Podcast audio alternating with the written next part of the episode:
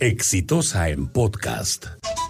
Resultados electorales sorprendentes para muchos no deben hacernos olvidar la tragedia de Villa El Salvador. Que concluye lo siguiente, que Luis Guzmán Palomino, el conductor de 72 años, transportaba gas licuado de petróleo y pretendió de manera imprudente y no apropiada sobrepasar el enorme desnivel vial de la intersección de las avenidas Pastor Villa y Girón Villa del Mar. Impactó en la zona inferior del vehículo en la manga transportadora de gas, ocasionando una violenta fuga cuyas consecuencias todos conocemos. La conclusión de la policía, que además describe cómo este hombre no estaba calificado, no estaba autorizado para manejar ese tipo de vehículo y sin embargo lo hacía. Sabía que el vehículo no tenía los requerimientos técnicos que las autoridades y la ley mandan para transportar material peligroso y sin embargo realizó una maniobra absolutamente peligrosa al sobrepasar un desnivel en la pista que podía implicar, porque él conocía el vehículo porque lo había conducido antes, la situación que finalmente ocurrió. Pero no solamente eso, la policía dice que no es que se presentó, el señor se escapó y la policía lo capturó luego, porque fue hasta dos centros de asistencia médica para, para atenderse y no es que se presentó a la policía y se entregó a las autoridades. Y por lo tanto, él es responsable, pero más responsable que él es su hijo, que es el dueño de la empresa y que según la información y la investigación de la policía, era un distribuidor de gas no autorizado. Es decir, no autorizado en el sentido de que la, la municipalidad le había clausurado el local porque el señor en un local no apropiado se dedicaba a la distribución de gas.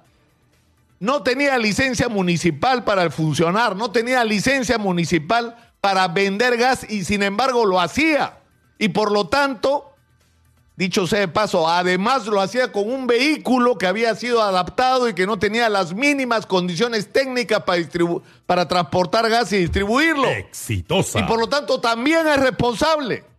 Pero en tercer lugar, lo que dice el informe, que pese a todo esto, Ocinermin le dio autorización a ese camión para transportar gas y que por lo tanto hay responsabilidad también de Ocinermin. Pero agrega el informe policial que las condiciones de la vía han sido un factor determinante de este incidente y que por lo tanto también se tiene que considerar la responsabilidad no solo de la Municipalidad de Villa El Salvador, ¿ah? porque esta es una intersección donde la vía principal es una vía metropolitana y por lo tanto, según el informe de la policía, la responsabilidad también alcanza a la Municipalidad de Lima, porque entiendo que esta vía se construyó en los días del señor Castañeda. Entonces, ¿qué es lo que todo esto nos pone en evidencia? Toda esta gente, según la policía, tiene que ser procesada por homicidio culposo. Porque esas 15 personas que fallecieron hasta ahora no debieron fallecer si la ley se hubiera cumplido y la gente hubiera hecho su trabajo. Y acá saltan montones de problemas. ¿Cómo diablos alguien que no tiene licencia de funcionamiento funciona? ¿Cómo diablos un camión que no cumple los requisitos mínimos de seguridad tiene autorización de Ocinermin? ¿Cómo es posible? Explíquenme ustedes eso, ¿cómo funciona? ¿O es una ineficiencia total y absoluta? ¿O son unos tramposos que han recibido billete bajo la mesa? En cualquiera de las dos circunstancias esa gente tiene que salir de ahí, aparte de ir presa. Y yo sinceramente no sé por qué el jefe Ocinermín no sale hasta ahora a hablar.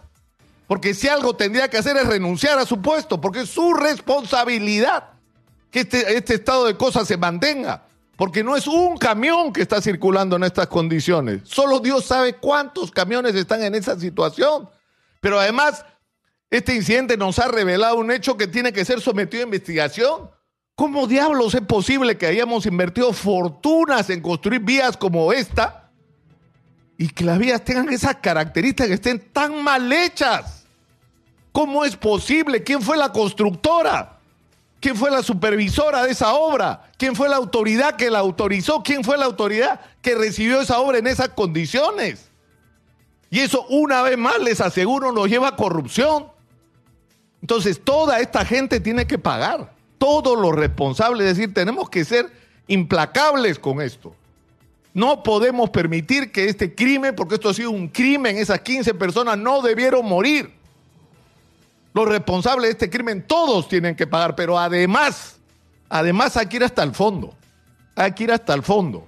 Es decir, al fondo para saber cómo diablos esa carretera, esa autopista, perdón, o esa pista está tan mal hecha y nadie ha, hecho absolutamente nada por corregir la situación y por saber el origen de este asunto y cómo es posible que no haya uno, sino montones de camiones cargando material peligroso sin que Osinermín haga nada y por el contrario permita que eso suceda.